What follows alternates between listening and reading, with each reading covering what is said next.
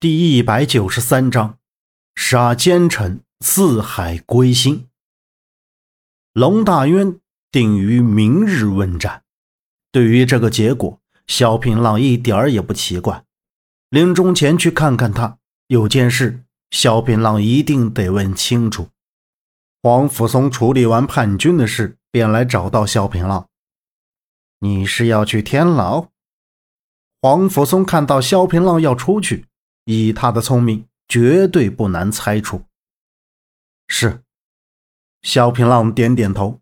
对于黄甫松，他是愿意坦诚的。可你的伤，黄甫松有些担心。萧平浪在这一场战役中受到了多处伤，理应该休养休养。都是些皮外伤，不打紧。萧平浪反应过来，你也是要去天牢？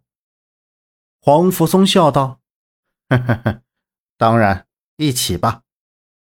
从一品大臣到阶下囚，龙大渊的心态可谓从天上落到地下，是十八层地狱那样的。他尝尽了荣华富贵，也体验了世态炎凉。从他下狱至今，无人敢为他说话，人人恨不得划清与他的一切联系，就好像从来没见过他。”平日里的同党，现在纷纷上书请求杀了他。人性呢？他的弱点总是这般丑陋。狱卒打开了牢门，萧平浪和黄福松走了进来，看到这位曾经位极人臣的国舅爷，龙大渊带着不甘与怨恨的眼神，狠狠剜着他们。他不甘心他的失败，他计划周全，怎么会失败？可他不知道，他一直被孝宗牵着鼻子走，逼得他起兵造反。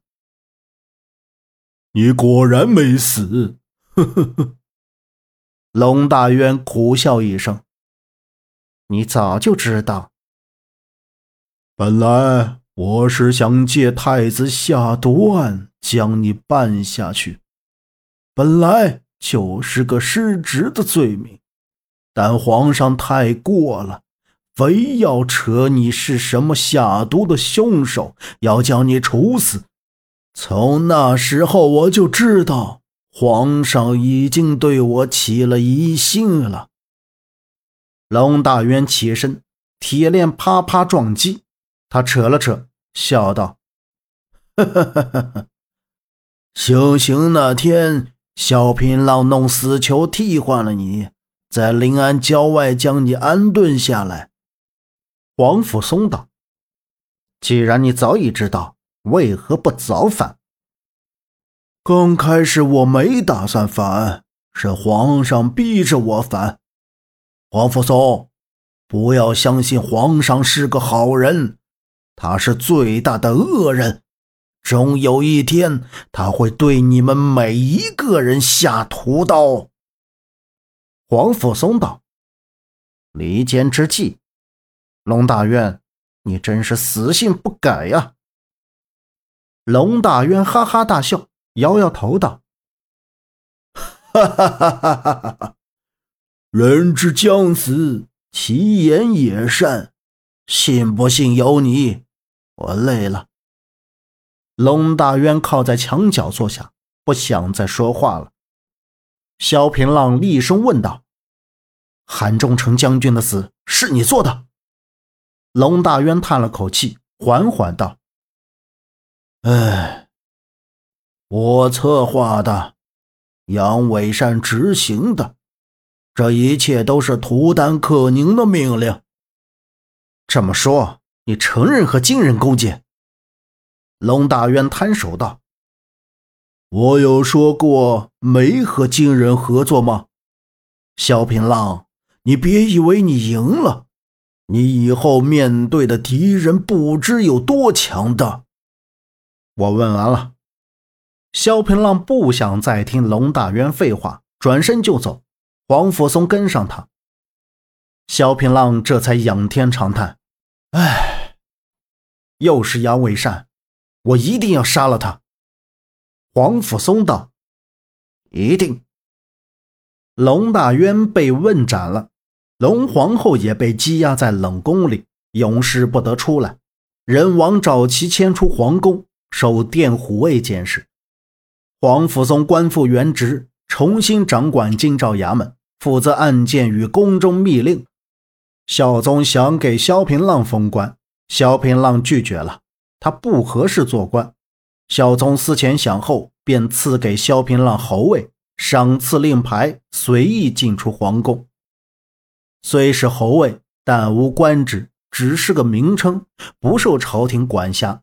对于萧平浪而言，多了个虚名而已。皇后被废，百官上书请求再立皇后。孝宗心想后宫不可一日无主，便择吉日立惠妃为皇后，是为成功皇后。清理了龙大渊，朝中的奸臣就只剩下曾迪了。不过前线战事吃紧，孝宗无暇顾及。李显忠和邵宏渊已经合兵驻扎在四周城下。四周守将大周人甚为英勇，李显忠让萧齐去劝降，大周人下令万箭齐发，宋军只好撤退。萧平浪帮助孝宗铲除龙大渊后，便赶往前线。无论如何，他也得救出杨婉莹。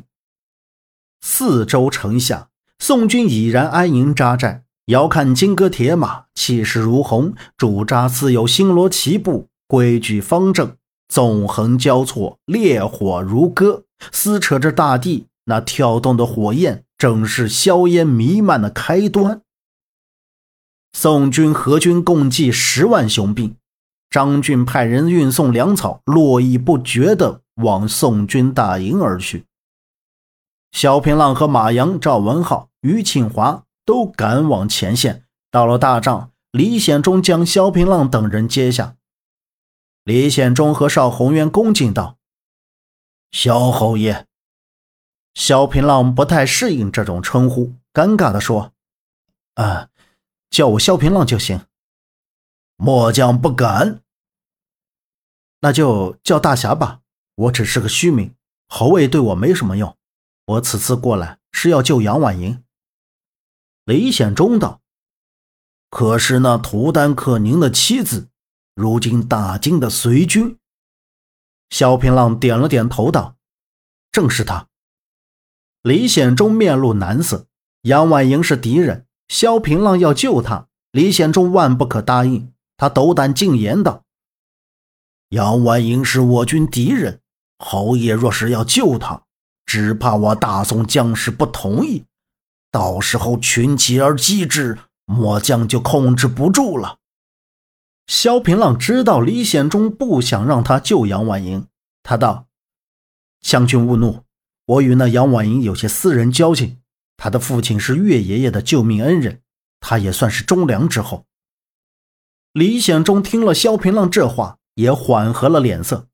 邵宏渊道：“当务之急是要拿下四周城。”李显忠道：“我打算困死四周。”如今我们兵力多广，足以困住大周人。萧平浪道：“嗯，此计可行，我可以助你一臂之力。四周城内的粮草，我可以去将它烧了。到时候大周人支持不了多久，必然开城投降。侯爷是要亲自去？”萧平浪道：“不入虎穴，焉得虎子？将军静候，午夜。”四周城必然火光冲天，火烧连营。萧平浪只身一人飞入四周城。李显忠每过一刻钟，便令人打探是否四周城有动静。已经快到午夜了，李显忠在大帐里走来走去，显得很焦急。火起了，火起了！门外忽然喊声连连。李显忠和邵宏渊赶紧出来一看。四周城已然燃起了大火，城里的士兵都慌作一团去扑火。李显忠看到这种冲天大火，高兴道：“侯爷果然是有大本事的人，这四周城算是破了。”本集播讲完毕，感谢您的收听，欢迎您订阅，下次不迷路哦。